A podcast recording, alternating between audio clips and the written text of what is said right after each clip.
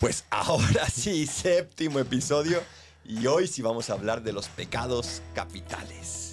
¿A mí qué? Un espacio abierto para afrontar las dudas más importantes de la vida. Comenzamos. Bien, padres, pues la vez pasada les pregunté que en qué momento les daba más hambre. Ahorita les voy a hacer otra pregunta sobre los pecados capitales. Bien íntima, aquí estamos desvelando nuestro corazón.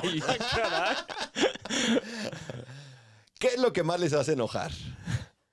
Ay, el tráfico. Ya ni la pensé. Esa ni la pensé. El tráfico. Yo una vez les iba a preguntar ¿cómo, este, cómo describirías el mundo perfecto? Y yo lo describo con cuando la gente maneja como debe en el carril que debe. a mí me molesta que vayan por el carril izquierdo de alta velocidad y vayan lentos. A mí me molesta mucho que, que te cancelen a la hora de, de, que tenías una junta o algo, que te la cancelen justo un minuto antes o a la hora. Ay, perdón, padre, que no voy a poder llegar y no sé qué. Dices, no, pero he dicho antes y ya. Doble penitencia, doble penitencia la próxima. a mí también me enoja mucho cuando, cuando se rompen esquemas, ¿no? Somos muy programados y se rompen esquema y por eso mm. viene algo así. Se llama ira. Es uno de los siete pecados capitales. Bueno, a ver, otra vez, resumiendo, ¿qué son los pecados capitales? pues son estos pecados, eh, digamos, cabezas, eso significa capital, ¿no? Eh, de donde se luego surgen, de donde surgen otros pecados, ¿no? Sus derivados, ¿no? Por ejemplo, pues hablábamos de la soberbia, que parte de esta soberbia del yo creerme más importante, un pecado derivado es la vanidad. No me creo solo importante, sino el más guapo, la más bonita, ¿no? Sí, son como, si, si, pensamos en el pecado como un árbol, ¿no? Está este, el pecado original, que es como que lo que, de donde nace todo pecado, eh, serían, los pecados capitales serían como esas, después de este tronco del pecado original, lo que sale ahí, ¿no? Estos, estas, estas ramas más fuertes que después van a seguir creciendo y se van a multiplicar en muchísimos más vicios, ¿no? Que, que vemos en el día a día en nuestra vida y en la vida de los demás. En el episodio pasado tratamos del tema del pecado en general, así es que búscalo, si no lo viste, velo antes de continuar este episodio. ¿Cuáles son los pecados capitales? Te doy un tip que ese me lo aprendí en el seminario. Te aprendes la palabra salijep, salijep con G. Soberbia, avaricia, lujuria, ira, gula, envidia y pereza. Salijep. Salijep. Órale, pues. Está bueno. Ya ven, ir al seminario pero, ¿cómo te, pero ¿cómo te acuerdas de ese... De esa, de la mnemotecnia, ¿no? Salijep. Salijep. Salijep. Bueno, memoriza salijep. Exacto. Salijep. Sal, hijo con G o con J, El borracho. Bueno, si te aprendiste la palabra, apúntenlo en los comentarios, por favor, para que otros lo lean y nos la podamos aprender. Bien, entonces, vamos a ver. ¿Estos pecados están en la Biblia o de dónde sale esta lista? sí aparecen en la Biblia, pero en diversos libros, no en un orden así como, no es que, que, Moisés dio la lista de los siete pecados, no, no es así. Pero ya ha habido un papa, ¿no? Gregorio Magno mencionábamos que hizo una lista y luego Santo Tomás de Aquino los estudia en profundidad, pero pues ya estamos hablando del siglo XI, si no me equivoco. También, pues, nacen del corazón del hombre, ¿no? O sea, también vemos que en el día a día tenemos contacto directo, ¿no? Con estos pecados. Eh, también Jesús da una, una lista, que no creo que son los pecados capitales como tal, pero sí una lista de todas esas cosas malas que nacen del corazón del hombre, ¿no? diciendo que nada, te, nada de fuera te puede eh, eh, ensuciar, ¿no? dañar, pero sino que son las cosas de adentro que salen del hombre lo único que puede ensuciarte. Y a mí me llama muchísimo la atención porque a veces le echamos la culpa a nuestras circunstancias, ¿no? Si mi hijo me hiciera caso o si mi mamá me diera más permiso, yo no tuviera ira, ¿no? Sí, o, lo que sea. Y cuando Jesús te dice, pues quizás checa primero adentro de tu corazón, porque solamente eso es lo que ensucia tu alma, ¿no? Y creo que, creo que también nos da mucha libertad y mucha paz diciendo, pues en la circunstancia que esté, yo puedo mantenerme limpio. También eh, creo que en el año 400, Evagrio, Póntico, uno de estos padres, eh, hizo una cierta lista que no es exactamente igual, a la, latina, ¿no? sino que es un poquito más griega. Creo que son ocho pecados capitales de los que él habla, eh, que eran el 370 por ahí. Sí, Evagrio Póntico es fenomenal, la verdad, léanlo. Está también em, la Divina Comedia, y ahí aparecen los, los pecados capitales. Hace unos episodios hablábamos de la confesión y mencionamos que en el año 1215, con el Concilio Lateranense IV, Curioso porque antes había muchos concilios seguidos, ¿no? El Lateran S1, 2, 3, 4. Luego del cuarto pasaron casi 300 años sin un concilio y es cuando, como no, la iglesia no se ponía al día, salió la reforma protestante. Entonces ya luego vino el concilio de Trento para intentar ajustar, pero la necesidad de que la iglesia y todos estemos constantemente revisándonos. Pero bueno, el Lateranense cuarto 1215 es el que pide que se haga la confesión al menos una vez al año y que comulguemos en Pascua, ¿no? Es como tenemos hoy los mandamientos de la iglesia, un par de ellos al menos. Y mucha gente, 1215, empiezan a decirse, me tengo que ir a confesar, pero ¿de qué me confieso? ¿De qué me confieso? Y luego unos 75 años después es cuando Dante escribe la Divina Comedia.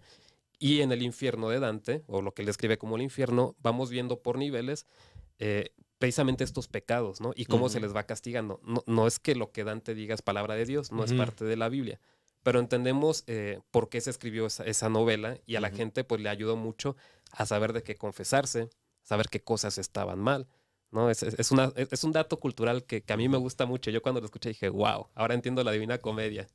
Sí, pues es que el arte, la cultura va a la par de la sociedad, ¿no? El verdadero arte es el que expresa lo que lleva la sociedad aquí y no solo lo expresa, sino que le da también un cauce y una solución, ¿no? A ver, entonces, vamos a entrar en cada, en cada em, pecado. La lujuria. ¿Qué es la lujuria? Pues es caer eh, sin límite en el querer saciar esta necesidad eh, humana, ¿no? De, del sexo, ¿no? De, la necesidad humana, natural del sexo, pero pues sin un límite. Aquí el problema es que dejamos que nuestras pasiones, como, así mi, mi, instinto me lleva a buscar pareja, dejar que este instinto eh, pues se quiera saciar todo el tiempo y no gobernarlo yo según mi naturaleza racional. O sea, un perrito pues no tiene esta razón y puede hacer lo que quiera cuando quiera, donde quiera, ¿no? Pero nosotros debemos eh, gobernar eh, estos instintos por la razón. Entonces, primero la razón y, ya después vienen pues nuestras necesidades básicas, como el comer, que también hablaremos de la gula, ¿no? O en este caso, eh, la necesidad de reproducirse, de estar con una pareja, pues si no la mantenemos en control, pues surge la lujuria. Los pecados distorsionan una realidad. Entonces, esa realidad tan hermosa como es eh, el sexo en el matrimonio, la lujuria lo quiere distorsionar un poco y decirte, eh, puedes eh, encontrar tu felicidad y tu plenitud haciendo lo que quieras, cuando quieras, como quieras, donde quieras, ¿no? Y te distorsiona sobre todo la otra persona, ¿no? Te hace ver solamente a la otra persona como un medio para tu propia satisfacción, ¿no? y, y a veces solamente unas partes de la persona para tu propia satisfacción. Entonces al final la persona que está delante de ti termina siendo simplemente un instrumento, y no un fin ni, nada de valor. Y uno prende las noticias, prende las series, las películas, los, las revistas, los espectaculares, y, hay muchísima invitación a, la sexualidad pues sin límites, ¿no? Y parece que ahí podemos encontrar una cierta paz, una cierta felicidad y que si no lo tengo, pues voy a estar traumado. Muchas veces nos, nos, dicen a nosotros, no, es que cómo es posible, no sé qué. O sea, de verdad en el sexo está la felicidad, como nos lo quieren hacer creer. Tal y como nos lo quieren hacer creer hoy, no. o sea, a mí me saca de onda el que, pues para que te vendan un coche o te vendan papel de baño está ahí la modelo, ¿no? O sea, e, eso no es normal. No es normal. Y nos hemos acostumbrado, pero no es normal. Y la, lo que quiere la sociedad precisamente es acostumbrarte a, esta nueva visión de, la sexualidad. Hago también un énfasis porque a veces nos dicen a los padres o en, nuestros colegios católicos, no, es que hace mucho énfasis en la sexualidad, ¿no? A nivel de prepa o secundaria. Y yo diría, no, yo no creo que nosotros hacemos el énfasis, yo creo que lo hace la cultura moderna. Y nosotros vamos atrasados o estamos tratando de, de ponernos al día o, sanar esas heridas, sanar esa mal mala visión de la sexualidad. O sea, vamos atrasados. La cultura, como usted dice, las canciones, canciones pornográficas, ¿no? El reggaetón y todo esto, películas, videos, etcétera. Ellos son los que todo el tiempo nos están hablando de sexo, cuando pues es nada más una parte de nuestra vida, de nuestro ser, y no es lo más importante, ¿no? Yo creo que la lujuria te invita a vivir de una manera superficial. Ya el hecho de que solamente ves la superficie de la persona, quiere decir eh, mucho de ti, ¿no? Y creo que en la cultura de hoy, pues le conviene que sea más superficial porque al fin y al cabo terminas dando dinero por cualquier cosa y, y no, no profundizas, ¿no? Entonces la lujuria es, ese, es eso, quedarse en lo superficial, ¿no? Ver a la persona superficialmente, un placer superficial, eh, un uso de la persona. Entonces como que estar en este, en este realm en el nivel, en, este reino, en este nivel. Y no profundizar. A veces van las palabras, ¿no? Muchas series, mucho eso, ¿verdad? Muchas series que ya hablamos puro inglés, ¿verdad? A mí me parece... ya me puse hasta rojo para los que están viendo Me parece curioso que, por ejemplo, en, el, en la Divina Comedia va bajando por niveles. Hasta abajo son los pecados más feos. El primer nivel de, pecados, eh, bueno, primero está el limbo, que son los que no alcanzaron a conocer a Jesús, pero fueron buenos, están en el limbo. Luego está superado doctrinalmente, o sea, eso no, no es doctrina de la iglesia. Y eso sí, literalmente es del medioevo, ¿no? Em, luego viene la lujuria, como diciendo Dante, pues de los pecados capitales es, pues, no es el peor. Y, lo subrayo porque cuando vamos a confesarnos, y yo levanto la mano, como que es el tipo de pecados que más nos cuesta confesar. Pero yo creo que hay que hacer más énfasis en los pecados cuando lastimamos a los demás, no en faltas de caridad, ¿no? O en mi soberbia. Pero claro, como todo lo que tiene que ver con la lujuria, pues realmente lo siento a flor de piel, pues me da más vergüenza. Pero no es el pecado más, más, grave, ¿no? Es capital, pero yo creo que no es más grave. No sé usted qué piense, padre. No sé. Más experiencia tiene usted en, estos Pues vamos a los siguientes pecados, a ver qué onda. No, efectivamente, no es el más grave, por supuesto. Claro que es un pecado grave, es un pecado si hay materia grave, pues es un pecado mortal, ¿no? Pero, pero no es el peor, porque la soberbia es peor, por ejemplo, ¿no? La soberbia, la gula por lo menos, perdón, la, la, lujuria por lo menos uno dice, necesito ayuda. La soberbia dice, yo puedo. Mm. A ver, la gula entonces, ¿qué es la gula? es el comer sin parar, comer o beber, ¿no? Sin, sin, sin limitarse. Es un poco parecido al anterior, o sea, hablábamos lujuria, la necesidad de buscar una pareja, es algo natural. En este caso, la necesidad de comer es algo natural, pero el exceso es lo que lo convierte en, un pecado pues grande, ¿no? En este caso. Sí, a ver, no, antes de seguir, ahorita le interrumpo. Todos los, los pecados utilizan la creación y la creación es buena. Y creo que se hacen pecados por utilizar mal la creación, por no utilizarla para amar, sino para amarnos egoístamente, ¿no? Entonces, la comida es buena, el sexo dentro de, del matrimonio es bueno, con unos ciertos límites, etcétera, etcétera. ¿no? Entonces, no se trata de satanizar la creación, sino de enfocar la creación. Pero bueno, la gula. Sí, y además bueno, habría que hablar también de las virtudes en contra, ¿no? Como para ponerlo más en positivo o hacer otro, otro podcast hablando de las siete virtudes que responden a eso, ¿no? Porque, porque una cosa es el mal, pero es mucho más bonito hablar del bien, ¿no? Pero bueno, la gula. pues, me acuerdo que la, la, profesora de teología espiritual nos decía que también hay gula de la garganta y gula del estómago. O sea, en el sentido de comer mucho, es la gula del estómago, y la gula de la garganta es aquellos que, que buscan solo comidas refinadas y, gastan muchísimo dinero para obtener ese tipo de comidas. Porque dice, ¿qué te cuesta, no? Comer algo un poquito menos y quizás dar algo a la caridad, ¿no? Y también siento que, el, que la gula es esa escapatoria de la realidad. Muchas veces cuando estamos en exámenes o, estresados, tendemos a comer un poco más, porque queremos escapar de esa, de, esa presión del examen y una forma muy fácil es pues, ir, ir a comer, ¿no? Papitas así como loco o, lo que sea. No es una forma de escapar tu realidad y bueno, al menos en estos 10 minutos de comida, eh, como como loco, ¿no? me olvido. Me olvido y, y, me dedico a, y además que mucha de la comida, la comida mexicana es muy rica, ¿no? Entonces, pero así como dijo, o sea, son, son placeres que, que, el cristianismo los ve como buenos, ¿no? O sea, comes para, es necesario para tu vida, ¿no? Si no comes, te mueres. Eh, y son placeres buenos que, que, que, te invitamos a que los vivas bien por tu bien, ¿no?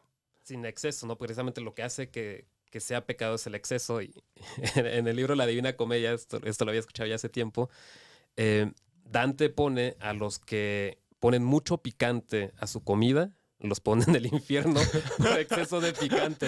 No, yo creo que todos los mexicanos andaríamos. Pero en chino. No, pero bueno, ahí el punto es de que, le gustaba. no le gustaba. Entonces el punto es de que todo exceso es malo. Exceso en picante, dice, también es malo, ¿no? Por ahí no, ese se pasó ahí Dante, se pasó.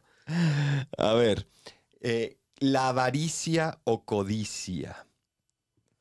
¿Qué es esto? O sea, hay, a veces pensamos que no hay personas avaras, ¿no? Como que es un pecado muy... No, no es avaro, pues simplemente es muy trabajador, ¿no? No, es mm. codicioso, simplemente pues es muy cuidadoso, ¿no? ¿En qué consiste esos, estos pecados? ¿Por qué son graves? O sea, tiene la vertiente del siempre querer más, más, más y más, como el, lado negativo de decir, pues que voy a encontrar mi felicidad en el siguiente coche, en el siguiente teléfono, en el siguiente, etcétera, ¿no? Mientras, y eso me está alejando de, Dios, de no saber que solamente Dios me va a llenar. Y luego está la parte de la codicia, de que no lo comparto con los demás, que también lo mencionaba el padre hace rato, ¿no? Si compro comida muy, muy, muy cara, en vez de dar limosna a los demás, pues bueno, preocúpate, hay algo mal en tu corazón, ¿no? Cuando no estás viendo por, por el que no tiene ni qué comer y tú estás comiendo algo súper caro, ¿no? Entonces están esas dos vertientes del que yo siempre quiero más por el hecho de tener más, más que no está mal ser aspiracionista, como decía alguien por aquí en México, ¿no? Aspirar a cosas es bueno, ¿no? Ya nada más por querer tener más y no compartir con el otro, ahí ya estamos mal. Sí.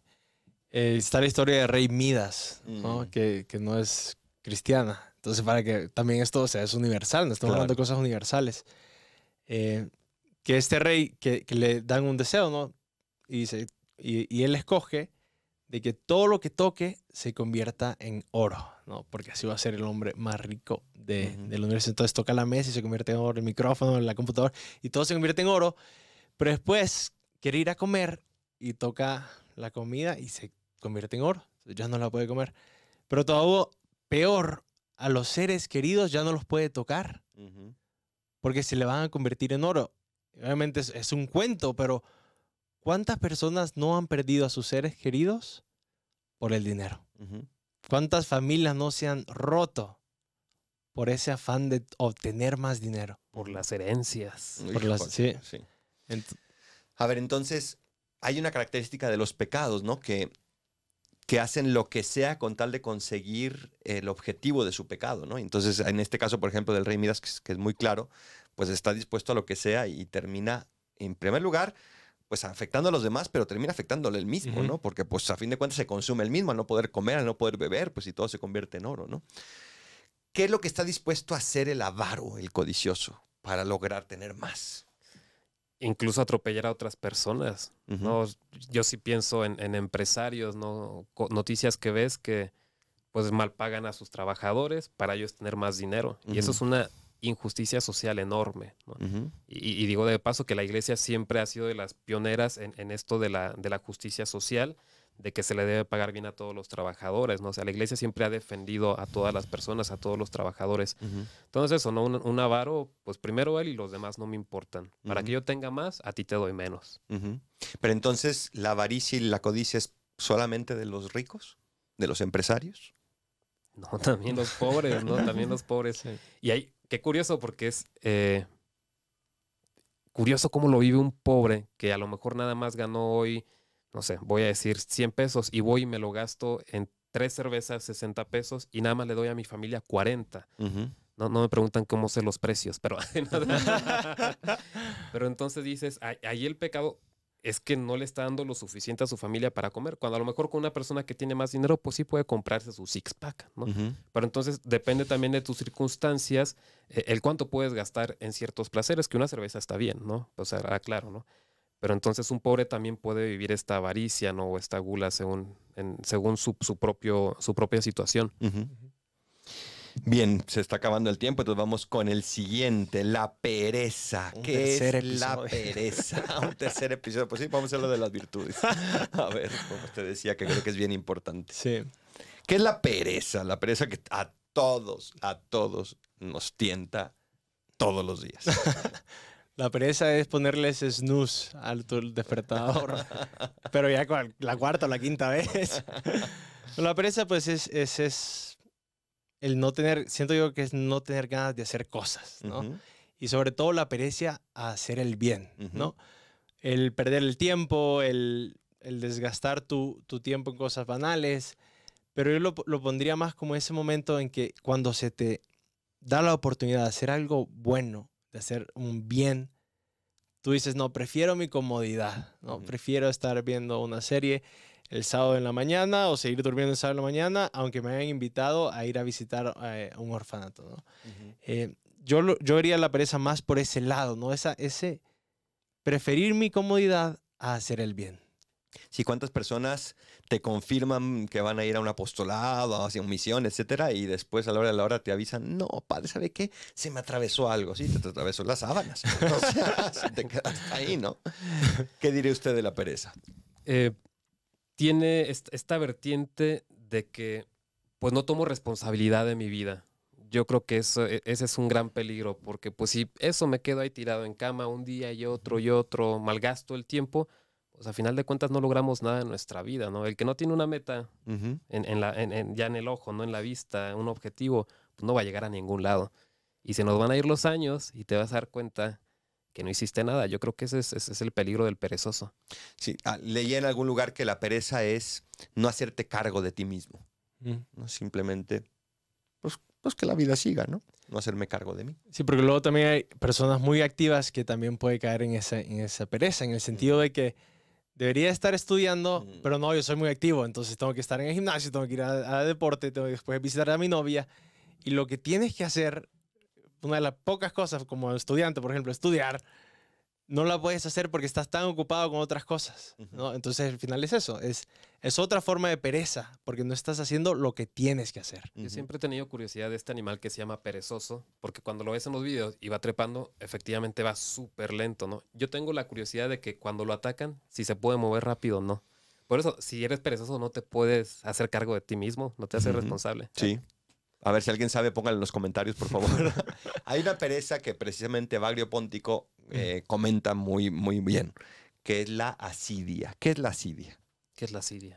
Es la, pereza. No es la asidia, es asidia. La, ¿Cómo era el...? Bueno, es la pereza espiritual. O sea, esas cosas espirituales, ese deseo de rezar, ese deseo de, de quizás leer un libro espiritual, ese deseo de ir a dirección espiritual, a confesarme, pues no, no, me interesa. O sea, me, un desinterés. ¿no? Nos quedan dos minutos y medio y tres pecados por tratar. La ira. ¿Qué es la ira? Eh, bueno, yo digo, la ira es una pasión, o sea, me surge. No, yo no elijo, no elijo enojarme, me surge, ¿no? Pero yo decido cómo actúo según esta ira.